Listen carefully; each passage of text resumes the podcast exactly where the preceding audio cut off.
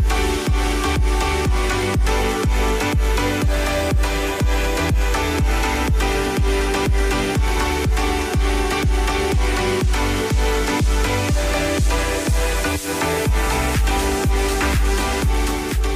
Ya estamos de vuelta y nos conectamos a las plataformas ahora mismo activos en FM Mundo Live. Bienvenidos de vuelta Aldo Salinas, director del MBA de la Escuela de Negocios de la UDLA. Nos acompaña esta mañana en Hola Mundo.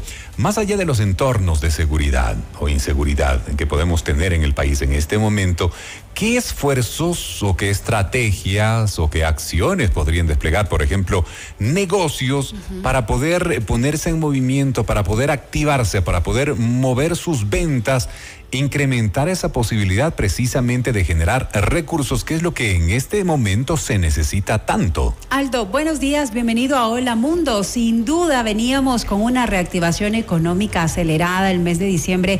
Afortunadamente para los negocios les funcionó muy bien y de pronto hubo un frenazo por las circunstancias de inseguridad que vivimos en el país y el mundo de los negocios, del comercio necesita reactivarse nuevamente, pero el consumidor también también necesita hacerlo en medio de medidas, por ejemplo, de seguridad. Buenos días, bienvenido. ¿Cómo lograrlo? Muy buenos días, eh, muchas gracias por la invitación, es un placer estar acá. Eh, justamente en tiempos difíciles lo que más se necesita es creatividad y adaptabilidad para responder a estos nuevos, nuevos desafíos. Eh, dadas las situaciones de, incertidumbre, tanto por temas de inseguridad como por la crisis económica, eh, lo que se necesita también es que los empresarios, los microempresarios, eh, intenten identificar nuevos, nuevos problemas, intenten identificar, preguntarse cómo pueden resolver los problemas específicos que se están generando estos temas de inseguridad. Eh, también es importante que, dado que estamos en, tema, en, un tema de inseguridad, las personas prefieren ir menos a espacios, a espacios eh, físicos. Entonces, aquí se vuelve una, una, aquí se vuelve eh, una ventaja importante tratar de abrir canales digitales, canales online. Probablemente también sea, sea un buen momento para colaborar con otros negocios locales en el tema de de ofrecer bienes y servicios de forma conjunta.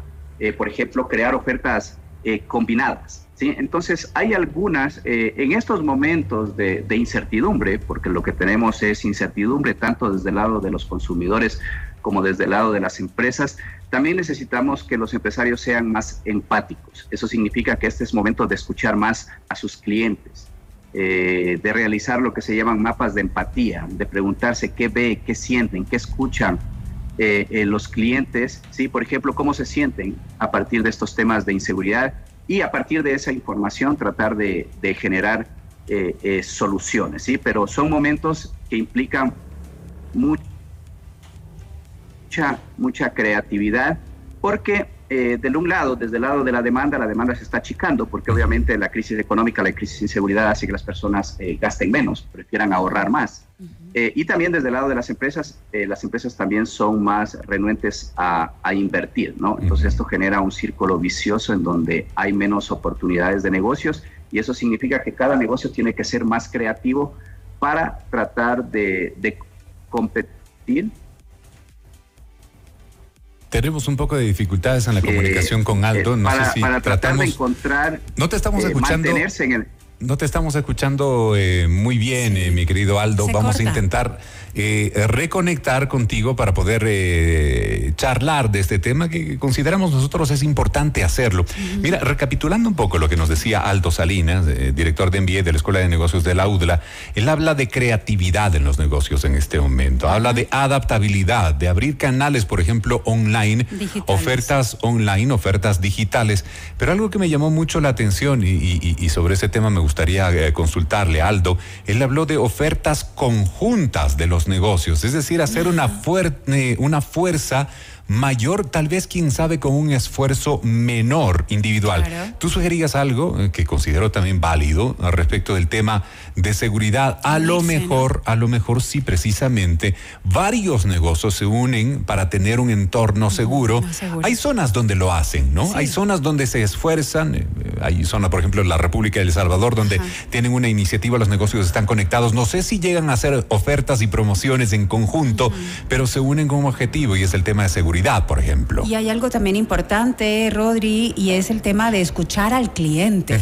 Escuchar qué es lo que en estos Empatía, momentos, por ejemplo, los hace sentir seguros. De acuerdo. Para quedarse en determinado lugar. De acuerdo. Anteriormente, por ejemplo, los negocios, y he visto algunos, anteriormente los negocios eh, que daban a la calle, la línea de calle, tenían puertas abiertas todo el tiempo. Hoy por hoy las cierran y en determinado momento, cuando llegue el cliente, te la abren para que puedas ingresar. Así ¿Ah? Te da un poquito un entorno de algo más de seguridad o una percepción mayor tal vez de seguridad. Por ejemplo, nos decía nuestra Niki en la mañana eh, que de pronto es, es una inquietud eh, eh, de, un cliente, es, a ver, voy a ver si tiene un parqueadero seguro, sí o no, porque de pronto el ir a consumir realmente va a significar una mala experiencia porque cuando salga voy a encontrar que mi auto está desvalijado, por ejemplo. Por ejemplo. Sí. sí, y eso es escuchar al cliente. De acuerdo. Aldo, ya estamos en contacto nuevamente contigo. Al hablar, por ejemplo, de ofertas conjuntas, nos llamaba la atención eh, a, qué hacer referencia, por ejemplo, qué podrían crear los locales para hacer ofertas conjuntas. Bien, eh, muchas veces negocios ofrecen más o menos productos que se llaman productos complementarios. Entonces, una mejor eh, otorgarle un mejor servicio al cliente es eh, que estas, estos negocios puedan colaborar para ofrecerle estos servicios de forma conjunta, con lo cual incrementan, mejoran la experiencia de compra del consumidor. ¿sí? También las empresas podrían eh, crear o podrían entrar en estrategias de cross-selling, es decir, de si hoy estoy ofreciendo un tipo de bienes y servicios, empezar a ofrecer otros bienes y servicios que están relacionados o complementan a los que actualmente estoy ofreciendo. Entonces, en temas de eh, cuando estamos en, momentos de inseguridad o de crisis económica, la colaboración es importante porque esa colaboración reduce los costos de las, de las empresas y a su vez puede aumentar la satisfacción, la experiencia de compra eh, del cliente. ¿sí? Eh, también puede haber colaboración en temas, sobre todo en pequeños negocios, en temas de, de negociación con proveedores. Esto también es clave. no solamente que en momentos de crisis, eh, la sostenibilidad de los ingresos puede, puede, podemos verla desde el lado de los consumidores, desde el lado de la demanda, sino también desde el lado de los costos. Eh, gran parte de, obviamente, del costo de producción es los insumos que se compran a los proveedores. Entonces, una clave ahí es aumentar tu poder de negociación con esos proveedores. Y una forma de aumentar tu poder de negociación con esos proveedores es si puedes negociar en masa. Entonces, si varios negocios eh, se juntan para tratar de, negociar mejores precios con, los, proveedores, eh, esta, esto va a, beneficiar, esto va a, beneficiar a todos. ¿sí? En cambio, si van a un, a un proceso de negociación por separado, obviamente su poder de negociación se reduce, ¿no? Mientras el monto de, que está en juego sea más alto, pues van a ser mayores las prebendas desde los proveedores. Entonces también ahí se necesita colaboración entre los negocios para tratar de ir a procesos de negociación eh, más fuertes con los, con los proveedores y obtener mejores descuentos que a su vez les permita ya sea eh, traspasar ese descuento hacia los consumidores, reduciendo el precio o obteniendo un mayor margen de, de, utilidad. Justo hacia allá iba mi pregunta, porque muchos pueden decir, Aldo, en estos momentos mis costos no me da para hacer promociones. Y en realidad creo que el consumidor sí puede em, de pronto animarse a, comprar determinado producto eh, porque les llama la atención que el costo inicial pues haya bajado y lo quieran aprovechar. Eh, eh, efectivamente, de hecho, eh, los, estos, las promociones son muy efectivas, sobre todo si estas promociones están dirigidas a tus clientes ya actuales, a un proceso de fidelización. Siempre será más costoso atraer nuevos clientes. Una mejor estrategia es enfocarte en tus clientes actuales, intentar que tus clientes actuales regresen, intentar que tus clientes actuales compren mucho más de lo que están comprando actualmente y ahí es donde puede, eh, puede ser muy efectiva una campaña de, de, promoción.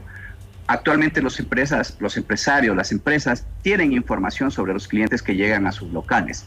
Tratar de segmentar esos clientes para llegar a determinar necesidades muy especiales, es decir, identificar varios grupos de clientes en toda esa masa de información que tienen, porque cada uno de estos clientes van a tener necesidades específicas e intentar ir con promociones que vayan dirigidos específicamente a estas necesidades, entonces va a ser mucho más, va a ser que el retorno que yo estoy realizando por, o, la, o la pérdida, se quiere, que estoy, eh, que, en que estoy incurriendo por esas promociones, la pueda compensar, obviamente, con atraer eh, más clientes al local y, de esa forma eh, pueda ser efectiva mi, mi, mi, campaña de promoción. ¿no? Entonces, que las promociones sean efectivas va a depender de que estas promociones vayan dirigidas y que satisfagan necesidades específicas de ciertos segmentos eh, de clientes. Obviamente el objetivo de la, de la promociones es que vengan más gente al, local,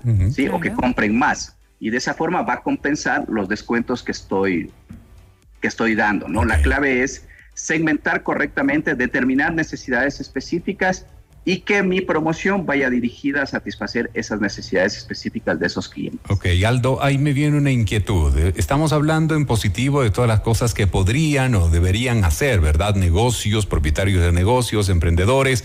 Hablamos de empatía, de escuchar mucho más al cliente, de ofertas conjuntas, que me parece muy valiosa la idea. ¿ah? Hace años recordemos lo que sucedía, por ejemplo, en la zona de la Foch, años atrás, donde podías tomarte el café en un lado, ir a tomarte algún otro tipo de refresco, una comida en otro, y te tenías esas promociones conjuntas de todo el sector, que fue algo lindísimo, y que claro, veías un movimiento importante de gente que se daba cita y se apoderaba de esa zona de la ciudad, y me parecía lindo, ¿no? Adaptabilidad y creatividad. Ahora, eso dentro de lo positivo y lo, todo lo que podría hacer.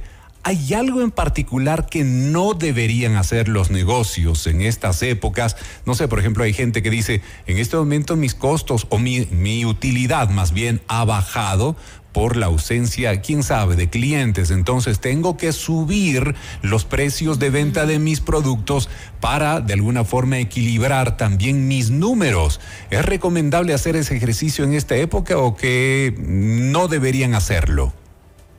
No es muy recomendable porque en tiempos de incertidumbre, en tiempos de crisis económica o, de momentos complicados como, como la inseguridad, los consumidores son muy sensibles al precio.